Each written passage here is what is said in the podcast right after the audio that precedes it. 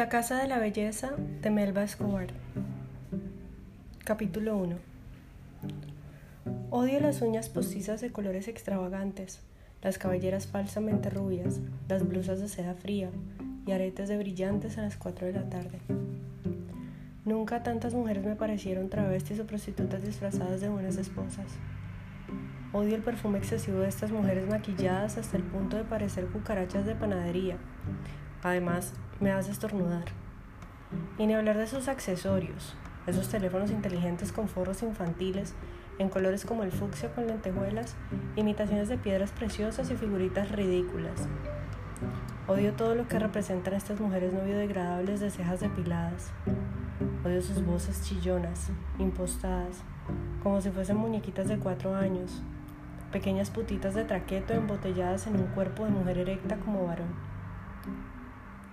Todo es muy confuso. Estas mujeres niña, macho me perturban, me agobian, me hacen pensar en todo lo que está roto y estropeado en un país como este, donde el valor de las mujeres está determinado por el tamaño de sus culos, la redondez de sus pechos y la estrechez de su cintura. Odio también a los hombres disminuidos, reducidos a su más primitiva versión, siempre buscando una hembra para montarla, para exhibirla como un trofeo para canjearla o para ganarse un estatus entre otros cromañones de la misma ralea. Pero así como odio este universo mafioso que desde hace más de 30 años predomina en la estética del país, en la lógica de los matones, de los políticos, los empresarios y de casi todo el que tenga una mínima relación con el poder, odio también a las señoras bogotanas, entre las que me incluyo, pero de quienes lucho por diferenciarme. Odio la costumbre de referirse como indios a quienes según ellas pertenecen a un estrato bajo. Odio esa manía de diferenciar entre el usted y el tú, dejando el usted exclusivamente para el servicio. Detesto el servilismo de los meseros en los restaurantes, cuando corren apurados a atender a los clientes y dicen, su merced qué quiere, lo que su merced guste, como ordene su merced. Odio tantas cosas y de tantas maneras tantas cosas que me parecen injustas, estúpidas, arbitrarias y crueles. Las odio más cuando me odio a mí mismo por hacer parte de esta realidad inevitable. La mía es una historia ordinaria. No merece la pena entrar en los detalles. Quizá vale decir que mi padre es un inmigrante francés que llegó al país por una licitación para construir una siderúrgica. Aquí nacimos mi hermano y yo. Aquí crecimos, como tanta gente de nuestra clase, comportándonos como extranjeros y viviendo en un país amurallado. En el norte de Bogotá, en el apartamento de la ciudad vieja en Cartagena, algunos veranos en París y una que otra vez en las Islas del Rosario. Mi vida no ha sido muy distinta a la que puede haber tenido una burguesa italiana, francesa o española. Aprendí a comer langosta fresca desde niña, a atrapar erizos, a los 21 ya diferenciaba un vino de Bordeaux y uno de Borgoña. Tocaba el piano, hablaba francés sin acento, conocía la historia del viejo continente tanto como desconocía la propia. Hemos tenido que cuidar de nuestra seguridad desde que tengo memoria. Soy rubia, de ojos azules, 1,75 de estatura, algo cada vez menos exótico en el país, pero en mi niñez todo un as bajo la manga para conseguir el afecto de las monjas y el trato preferencial de mis compañeras, así como un foco de atención que en el caso de mi padre se convertía en paranoia de un secuestro que por suerte nunca hubo en la familia. La riqueza y los rasgos anglosajones contribuyeron a mi aislamiento, aunque últimamente tiendo a pensar que me he dicho eso siempre para ocultar que he sido yo quien por voluntad propia ha sido una exiliada de cuerpo y alma. No importa dónde haya ido, siempre estuve lejos. A mi edad, la melancolía hace parte del paisaje interior. El mes pasado cumplí 59 años. Miro hacia atrás y hacia adentro mucho más de lo que miro hacia el mundo exterior. En gran medida por desinterés y porque no me gusta lo que encuentro afuera. Tal vez sea la misma cosa.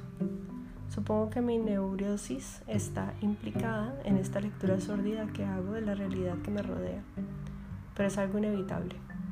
Como diría Octavio Paz, esta es la casa de la mirada, mi casa de la mirada, y no tengo otra. Acepto mi naturaleza clasista, acepto, más que aceptó, mm, abrazó mis odios. ¿Acaso esa sea la definición de madurez? Cuando me fui del país, todavía las madres cuidaban que sus hijas no mostraran las rodillas. Ahora no se deja nada a la imaginación. Esa es otra de las cosas que me chocó cuando regresé. Sentía que los pechos de algunas mujeres me perseguían con su insolencia casi agresiva. De cualquier forma, nunca conseguí adaptarme a Colombia y en Francia siempre fui una extranjera.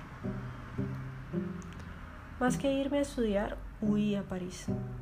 Allá me encontré cómoda por muchos años. Me casé, tuve una hija, ejercí mi profesión, pero luego los años me cayeron como espinas y los recuerdos se deformaron en mi memoria, hasta el día que entendí que había llegado la hora de volver. Divorciada, con 57 abriles a cuestas, con una hija de 22 estudiando en la Sorbona, tuve que empacar mi vida en tres viejas maletas y emprender el camino de regreso sin ella.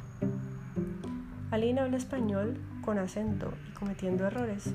Es bella, delgada y altísima, y con una preferencia por las mujeres sobre los hombres, que todavía no es claro si sea definitiva o pasajera. Tampoco me preocupa demasiado, aunque sé que si la pobre viviera aquí, tendría que preocuparse o al menos aguantarse la moralina, incluso el matoneo social. Algo han cambiado las cosas, eso es cierto. Por lo menos ya se ven algunos extranjeros en las calles y hay más gente que piensa distinto. Aún así, más allá de mi amiga Lucía Estrada, con quien hemos vuelto a hablar luego de casi dos décadas, estoy bastante sola. Tampoco me hace falta nadie, en realidad. Colombia es pasión, rezaba el cartel que me recibía en el aeropuerto, y al otro día la prensa hablaba de 15 muertos en una masacre al sur del país. Al mismo tiempo, esa pasión es la que me hace odiar con tanto fervor a unos y a otros. A la señora Zurrutia, Pombo y McAllister que me invitan a tomar el té o a orar por alguna amiga enferma, o por los 11 niños muertos en el último derrumbe que tuvo lugar en el sur de la ciudad, a donde nunca han ido. Lo mismo odio a los porteros que gozan negándole la entrada a todo el mundo, a los escoltas que les echan la camioneta a los otros carros, a los indigentes que arrancan los espejos en los semáforos. Solo en mi trabajo vuelvo a reconciliarme con mi lado compasivo, ese que todavía no ha sido alcanzado por la amargura. A comienzos de 2013 conseguí un buen apartamento en la calle 93, cerca del Parque del Chico. De regreso al país desenvolví algunas acciones empresariales y pude comprar no solo el apartamento, sino también una tierra en Huasca, donde pienso hacer una casita entre las montañas. En el mismo apartamento instalé el consultorio y gracias a mis credenciales conseguí algunos pacientes en poco tiempo. Debo confesar que la mayoría me resultan aburridos. Sus miedos suelen ser tan predecibles, lo mismo sus complejos censuras y elaboraciones. Sin embargo, a falta de otras distracciones, me asumí en la terapia. Por fortuna la ciudad tiene una oferta cultural bastante amplia, así que de vez en cuando me anima a ir a un concierto o alguna exposición, para lo que cuento con dos tardes libres a la semana. Al final, un psicoanalista gana más que suficiente y dada mi edad y mis condiciones, no necesito trabajar demasiado. Con el paso del tiempo comencé a hacer caminatas en las tardes libres. Resulta imposible ir al centro sin tener que estar dos horas atascado en el tráfico, por lo que he resuelto moverme solo en el vecindario y hacerlo únicamente a pie. En una de esas escapadas descubrí un par de librerías nuevas, una pastelería estupenda y un par de boutiques. Sin embargo, no sentía un particular deseo de probarme nada, pues mi cuerpo me resulta cada vez más desconocido.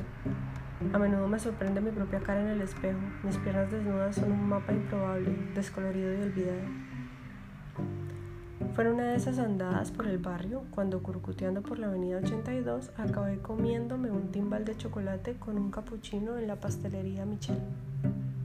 Me sentía culpable. Decidí caminar hasta la carrera 15 y luego regresar a casa, también a pie. A pocas cuadras, en una tarde clara de mayo, me detuve frente al edificio blanco de puertas de cristal donde había donde nunca había entrado. La casa de la belleza se leía en letras plateadas. Me asomé por simple curiosidad.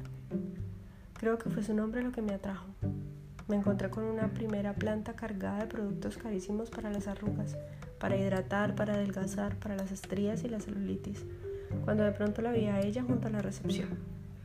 Tenía unos tenis blancos, un uniforme azul claro y una cola de caballo. Su larga melena negra azabache caía sobre su espalda. No importaban las ojeras, ni la expresión de cansancio, su belleza era firme, casi brusca. La muchacha derrochaba vida. Había algo en ella salvaje y bruto que la hacía parecer, ¿cómo decirlo?, verdadera. Aún no sé si era un logro de la disciplina o la vanidad o simplemente un don heredado. Nunca lo sabré. Karen era un gran, un gran misterio. Más aún en una ciudad como esta, donde todo el mundo se parece a lo que es y tiene escrito en el atuendo, en el hablado y en el lugar donde vive un código de conducta tan predecible como repetitivo. Me llamó la atención su figura de gacela, pero sobre todo una cierta placidez en la expresión de su rostro. Apostaría que no hace nada en absoluto para verse así. Si hay algo que podría decir con solo mirarla, es que el sosiego ha cenido en su alma. Quizá porque me quedé ahí pasmada mirándola como si fuese una aparición, se acercó a preguntarme, ¿necesita ayuda, señora? Sonreía sin esfuerzo, como si al hacerlo expresara la gratitud de estar viva. Me sorprendía que nadie pareciera percibir su hermosura. Era como si una orquídea de la más fina delicadeza cayera por azar en un charco de lodo. A su alrededor, mujeres entaconadas de falsas sonrisas. La niña de la recepción era un mamarracho de labios cereza y rubor exagerado. Ella no. Ella parecía elevarse sobre todo y darle un sentido al nombre de la edificación. Gracias, sí.